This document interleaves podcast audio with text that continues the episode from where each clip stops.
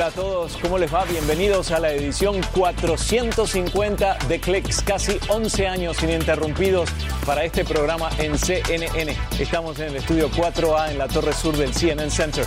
Yo soy Guillermo Arduino y estos son los titulares para esta edición de Clicks. Japón se anota un logro espacial que nos ayudará a conocer mejor el origen del sistema solar del que formamos parte.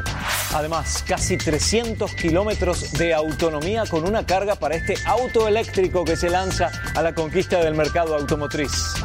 También eléctricos y autónomos es el prometido medio de transporte para los Juegos Olímpicos de París 2024. Dije 450 ediciones, es impresionante. Gracias por acompañarnos. Gracias a Michael Fitch, que está en el control F aquí en el CNN Center haciendo la dirección de clics. Bueno, Instagram anunció que a partir de ahora notificará mediante una alerta a aquellos usuarios que hagan comentarios considerados ofensivos. La idea es que recapaciten y eliminen sus palabras antes de que lleguen al receptor. Según Instagram, la detección de estos comentarios se logra mediante un sistema de inteligencia artificial entrenado justamente para identificar posibles casos de acoso online. Por otro lado, la red social también anunció que empezará un periodo de pruebas con otra herramienta para prevenir casos de acoso cibernético. Esta herramienta se llama Restringir.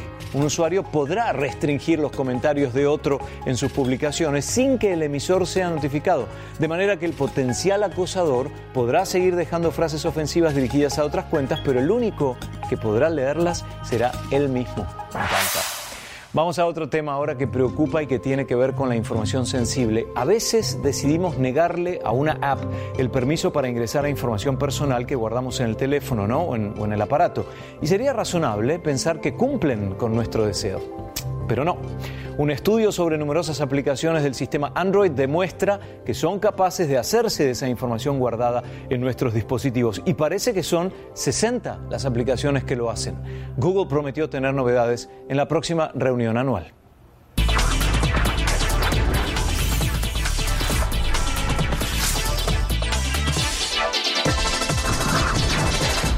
Google lanza una nueva experiencia de realidad aumentada para el aniversario del Apolo 11 y así ofrece conocer la cabina de control del módulo lunar mediante una recreación en tres dimensiones. Esta es la primera de las dos experiencias de realidad aumentada para sentirnos como si fuéramos astronautas. Una nueva función de realidad aumentada permite explorar una representación en 3D de la cabina de mando que llevó a los astronautas a la superficie lunar en 1969.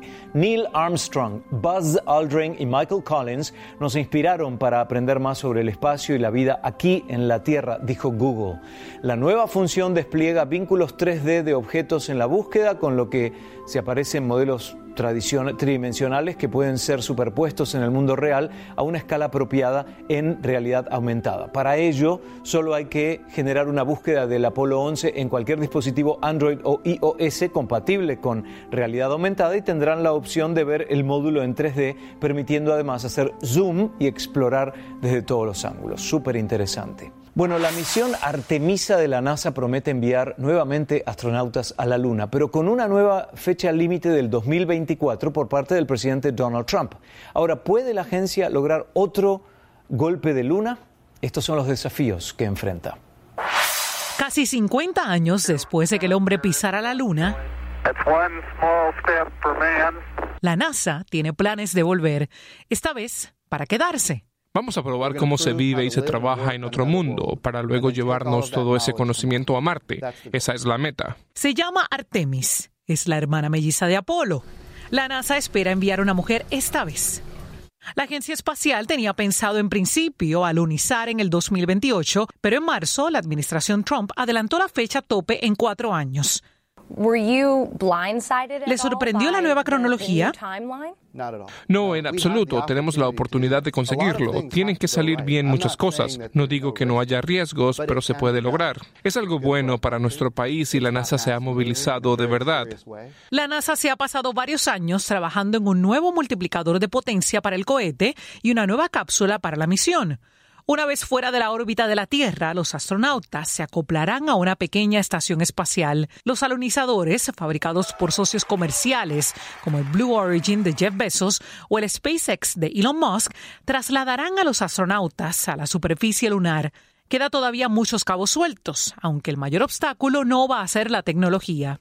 Ya saben, la ciencia pura no es tan problemática como la ciencia política. Hay que convencer a los políticos de que tienen que dar los fondos adecuados para esto. Sea cual sea el coste que tenga en mente, es probable que acabe costando más. La NASA cree que el coste total debería rondar los 30 mil millones de dólares a lo largo de cinco años. De momento, la Casa Blanca solo ha pedido 1,6 mil millones más, pero quiere que ese dinero provenga del programa de subvención federal Pell. Pienso que la propuesta de utilizar esos fondos es un no rotundo para mucha gente. Realmente me quedé con dudas, al igual que mucha gente. Si vamos a volver a la Luna, a Marte y más allá, necesitaremos más científicos, no menos.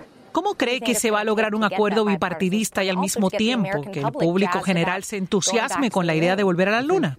Creo que cuando se habla de ciencia ya no hay partidos en el Congreso y que cuando se trata de exploración no hay partidos en el Congreso. Si recorre esta agencia, si habla con científicos e ingenieros, le van a decir dónde estaban cuando Neil Armstrong y Buzz Aldrin pisaron la Luna el 20 de julio de 1969. Yo soy el primer administrador de la NASA que no había nacido aún. No tengo esos recuerdos, pero sí que recuerdo esto. Recuerdo dónde estaba en quinto en la clase de la maestra Powers cuando estalló el Challenger. El mundo entero se estaba fijando porque Christian McCluffy, la primera maestra en ir al espacio, estaba en esa misión. Así que todas las maestras estaban, discúlpeme, me estoy emocionando, pero la realidad es que ese es uno de esos momentos que recuerdo exactamente dónde estaba. Recuerdo transbordadores, la Estación Espacial Internacional, programas increíbles, aunque no recuerdo dónde estaba cuando se lanzaron al espacio, pero sí que me acuerdo dónde estaba yo aquel día. Tenemos que hacer cosas asombrosas para inspirar a la próxima generación. Hace 50 años, la misión Apolo 11 cambió el mundo y ahora el programa Artemis podría inspirar a toda una nueva generación. Rachel Crane, CNN, Nueva York.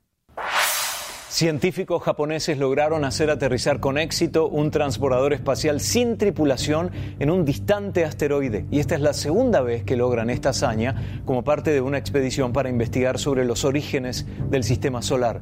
Luego de hacer contacto con la superficie, la nave Hayabusa 2 recogerá muestras del subsuelo del asteroide y eso justamente es lo que los científicos creen que ofrecerá información sobre el origen del sistema solar. El asteroide tiene un ancho de un kilómetro aproximadamente y orbita a decenas de millones de millas de la Tierra. En diciembre de este año la nave comenzará su retorno a Tierra con el cargamento para ser analizado aquí, en nuestro planeta.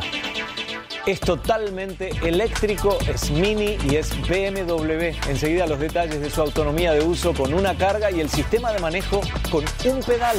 Y también, ¿en qué país la energía eólica ha ganado terreno y actualmente representa el 9,2% de la matriz eléctrica nacional?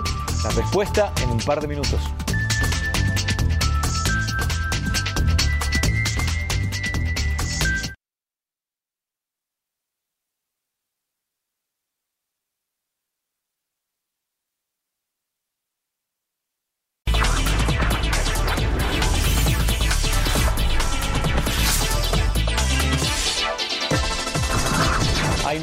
Novedades Nintendo. La empresa anunció que lanzará al mercado alrededor del 20 de septiembre una versión más pequeña de su consola de juegos Switch al precio de 200 dólares.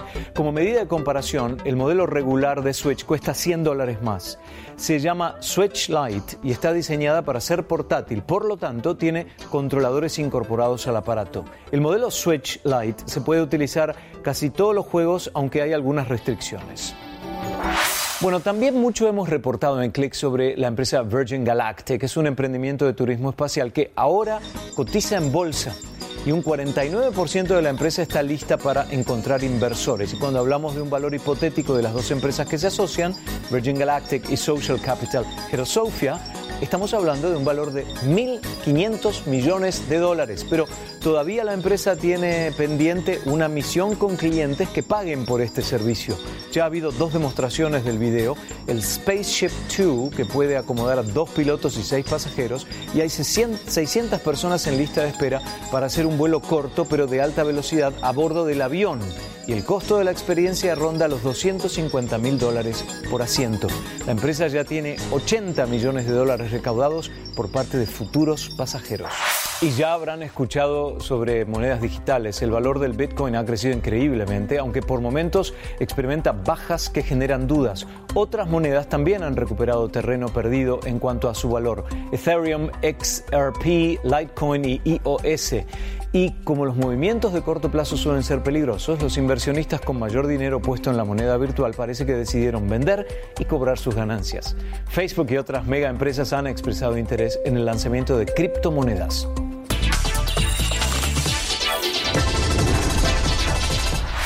Luego de varios años trabajando con vehículos experimentales, BMW dio a conocer su Mini Cooper totalmente eléctrico. El nuevo Mini Cooper tendrá una autonomía de uso de 234 a 270 kilómetros por carga, pero estas cifras solo se ajustan a los modelos europeos. El motor eléctrico de 181 caballos de fuerza estará ubicado debajo del capot del auto y sus baterías en forma de T debajo del centro y la parte trasera del vehículo.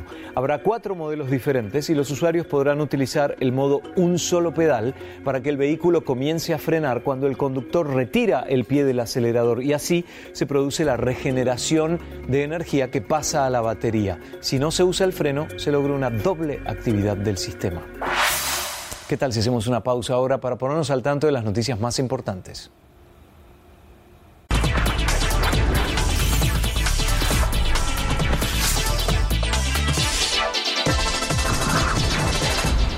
Sidewalk Labs, el brazo de innovación urbana de la empresa matriz de Google Alphabet, publicó detalles del plan para desarrollar una pequeña ciudad inteligente en Toronto.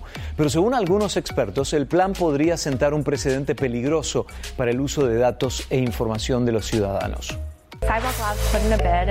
Sidewalk Labs ganó una licitación para asociarse con Toronto en un ambicioso proyecto de ciudad inteligente. En la práctica, ¿qué significa para la gente que camina por la costanera? Verán unas baldosas hexagonales en la calle con luces, que de hecho derriten la nieve y son permeables. Las calles en sí estarán diseñadas para vehículos autónomos con velocidades máximas, digamos, de 8 kilómetros por hora. Si hay más demanda en una dirección a cierta hora y en otra dirección en otro momento del día, con las luces fácilmente se les indicará ir en otra dirección. Uno de los problemas que sufren las ciudades es que no tienen suficiente dinero para hacer todo lo que quieren. No construiremos muchas más calles ni subterráneos. En cambio, lo que debemos hacer es encontrar la forma de usar lo que tenemos de un modo más eficaz. Y esto nos señala el camino a ese futuro más adaptable. Sidewalk Labs ha estado en las noticias recientemente en enfrentamientos con los residentes de Toronto sobre esta visión y cómo se verá y cómo afectará a los residentes. Según su perspectiva, ¿podría contarnos cómo le afectará esto a los residentes de Toronto? Antes que nada, en este lugar no hay residentes. Creo que naturalmente se presume algo totalmente erróneo, que como empresa afiliada con Google, nuestro negocio de mercado es recabar todo tipo de datos y de algún modo los comercializamos.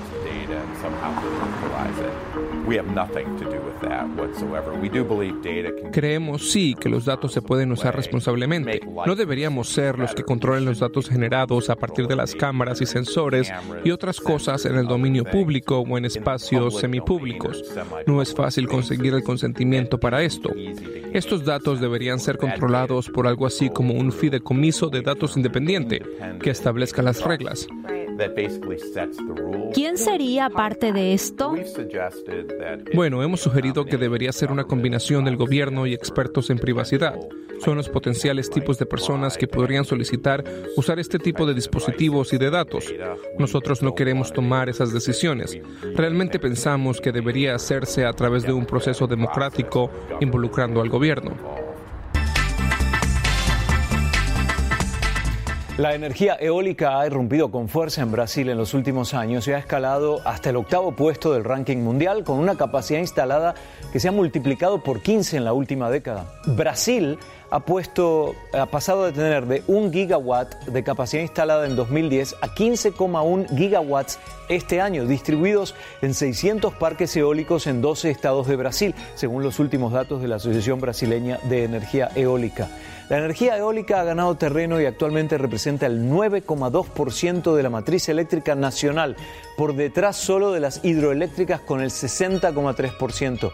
La región noreste concentra la mayor parte de los parques eólicos de Brasil, un país con condiciones climáticas favorables, regadas por un viento regular e intenso y donde han proliferado los aerogeneradores.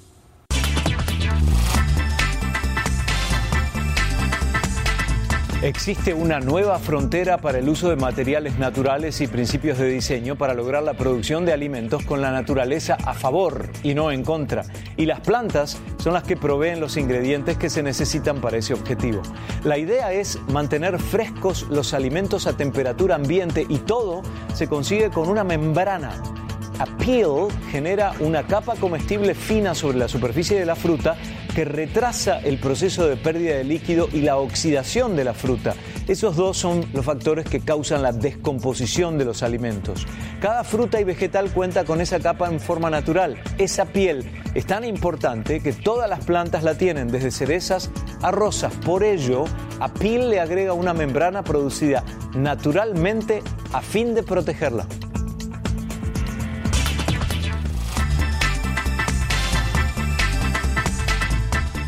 La idea es acortar el tiempo y la distancia de un trayecto y si le sumamos la falta de congestionamiento para desplazarnos, es la situación ideal.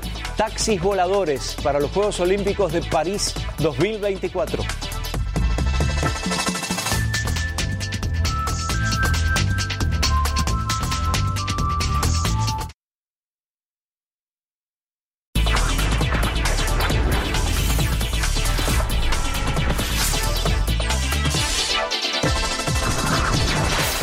Planta de SEAT en Martorell, Barcelona, es la primera fábrica española que recibe componentes a través de un dron. Es un servicio que une el centro logístico de CC en Abrera y la fábrica de SEAT en Martorell utilizando drones. El suministro de volantes y airbags a las líneas de montaje de la compañía va por el aire. La compañía espera que la incorporación de este sistema mejore la eficiencia de las líneas de producción al conectar los poco más de dos kilómetros que separan ambas instalaciones en solo 15 minutos proceso que se realizaba en camión y requería muchísimo más tiempo. Los Juegos Olímpicos de 2024 serán en París y para acortar tiempo y distancia, las autoridades quieren que los taxis aéreos descongestionen el tránsito que genera el transporte público convencional. Bahana y City Airbus son prototipos de taxis voladores que han firmado un acuerdo con la red de transporte público de París para estudiar la integración en los desplazamientos urbanos. La idea es poder ejercer un despegue y aterrizaje vertical para lograr este tipo de movilidad en el área. Estos vehículos no llevan pilotos y son 100% eléctricos, por lo que no generan ningún gas contaminante para el medio ambiente.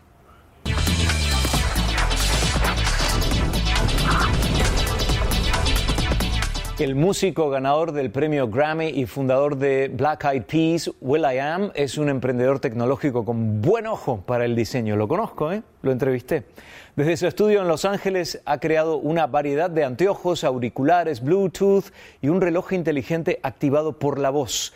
CNN ahora se adentra para descubrir su más reciente proyecto, el regreso de Black Eyed Peas, con un álbum y una novela gráfica llevada a la pantalla con realidad aumentada. Vamos a conocer más de esta experiencia aquí.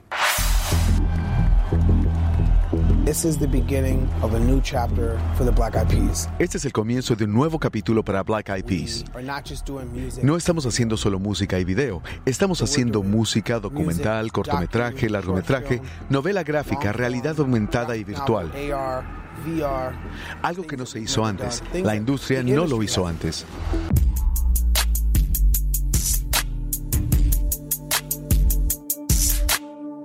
I'm not a musician. I'm a ideas guy. No soy músico, soy un tipo con ideas que usa la tecnología para ejecutar la idea. Cuando salimos de gira, nuestros productos vienen en esto. Ahora estamos apuntando nuestra creatividad a la tecnología nueva.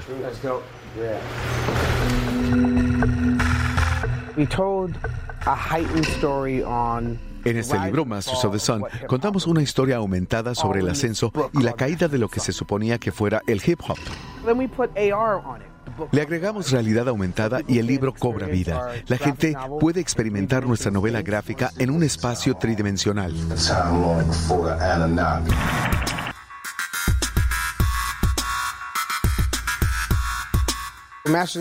Tenemos una experiencia de realidad virtual de Masters of the Sun, una película de una hora en realidad virtual.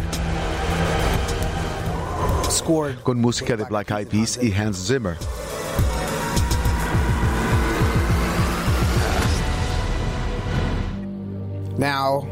Ahora estamos comenzando nuestra nueva gira Masters of the Sun. El final del espectáculo se realiza con la realidad aumentada. Es hora de que abran su aplicación de realidad virtual de la gira de Black Eyed Peas. Manténgala apuntando al escenario durante toda la canción.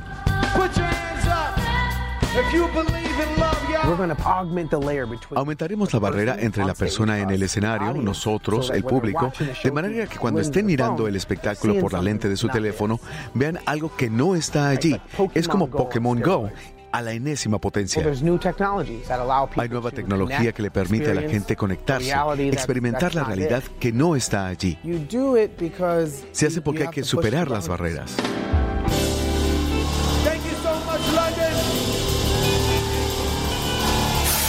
Un emprendedor muy talentoso. Se nos acabó el tiempo por la edición de hoy. Estamos en facebook.com para cnn. Yo soy Guillermo Arduino y desde la cámara estable nos acompaña Sammy Caster. Hasta la próxima.